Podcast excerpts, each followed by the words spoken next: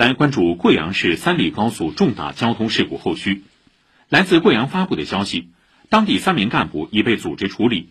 贵阳市云岩区委书记朱刚、云岩区委常委、区委统战部部长、区隔离转运工作专班组长宋成强，贵阳市公安局云岩分局党委副书记、政委肖凌云被停职检查。有关负责人表示，在国家有关部门指导下。省市正对三里高速重大交通事故进行深入调查，对相关责任人将坚决依法依规严肃追责问责。